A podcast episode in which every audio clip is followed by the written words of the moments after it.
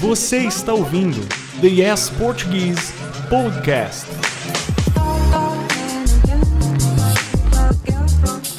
Oi, gente, tudo bem? Adriele aqui com mais um episódio do podcast do Yes da série Contos de Fadas. E a nossa história de hoje é uma história do Hans Christian Andersen e a história se chama A Pequena Vendedora de Fósforos. Vocês estão preparados para fazer esse exercício de listening de português com uma história? Então vamos começar. Fazia um frio terrível. A neve caía e dali a pouco ficaria escuro. Era o último dia do ano, véspera de ano novo. Nas ruas frias, escuras, você poderia ver uma pobre menininha sem nada para lhe cobrir a cabeça e descalça. Bem, é verdade que estava usando chinelos quando saiu de casa. Mas de que adiantavam?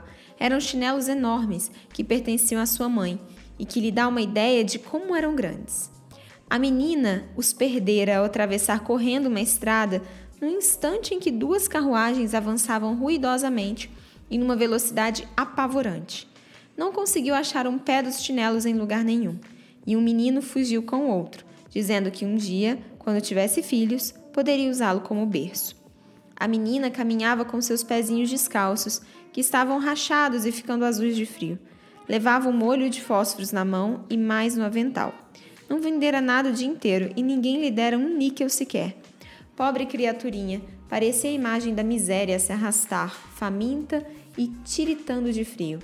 Flocos de neve se aninhavam em seu cabelo claro, comprido que ondulava suavemente em volta do pescoço. Mas você pode ter certeza de que ela não estava pensando em sua aparência.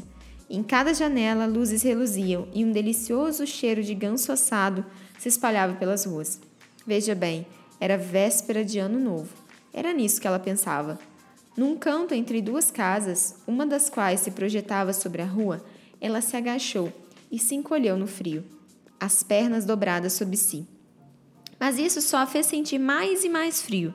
Não tinha coragem de voltar para casa, pois não vendera fósforo nenhum e não tinha um níquel para levar. Seu pai, com certeza, iria surrá-la, e depois era quase tão fria em casa quanto aqui. Só tinha um telhado para protegê-los, e o vento sibilava através dele, embora as fendas maiores tivessem sido vedadas com palha e trapos. O fio era tanto que as mãos da menina estavam quase dormentes. Ah, talvez acender um fósforo ajudasse um pouco. Se pelo menos se atrevesse a tirar um do pacote e riscá-lo na parede, só para aquecer os dedos. Puxou um. Como ele espirrava enquanto queimava. Surgiu uma luz clara e tépida, como uma vela, quando pôs a mão sobre ele. Sim, que luz estranha era aquela. A menina imaginou que estava sentada junto de uma grande estufa de ferro, com lustrosos puxadores de cobre e pés de latão. Que calor o fogo desprendia! No instante em que esticando os dedos dos pés para aquecê-los também, a chama apagou e a estufa desapareceu. Lá ficou ela, com um toco de um fósforo queimado na mão. Riscou outro fósforo contra a parede. Ele explodiu em chamas e a parede que iluminava ficou transparente como um véu. Ela pôde ver direitinho dentro da sala, onde, sobre uma mesa coberta com uma toalha branca, como a neve, estava posta uma porcelana delicada. Bem ali, podia ver-se um ganso assado fumegante, recheado com maçãs e ameixas, e que foi ainda mais espantoso, o ganso saltou do prato e saiu gingando pelo piso, com uma faca de trinchar e um garfo ainda espetados nas costas.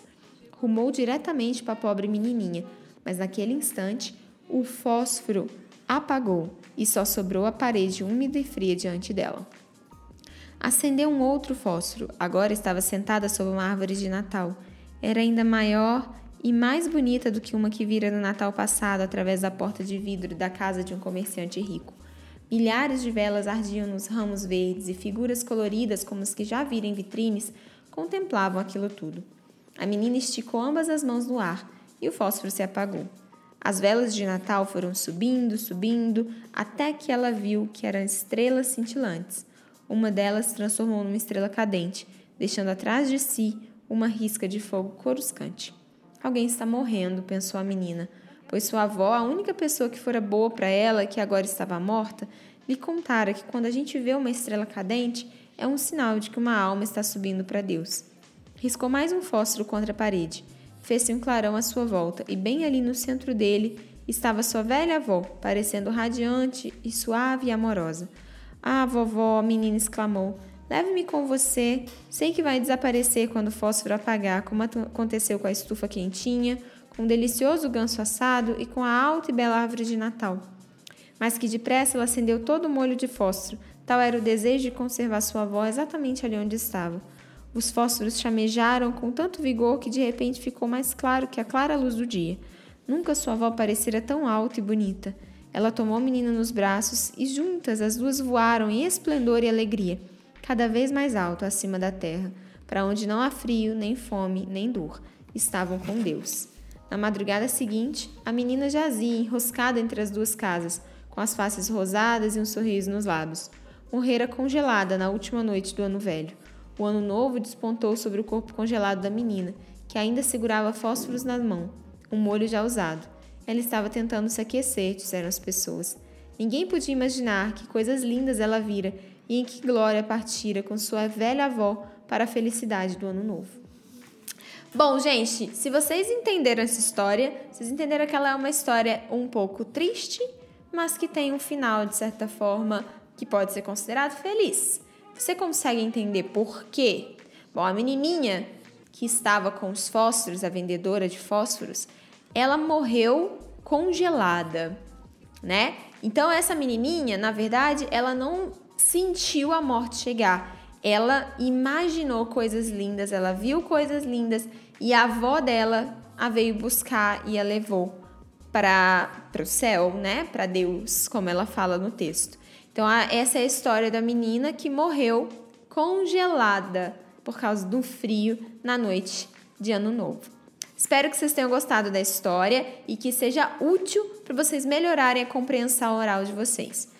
Bem, é isso, pessoal, e até semana que vem. Tchau, tchau!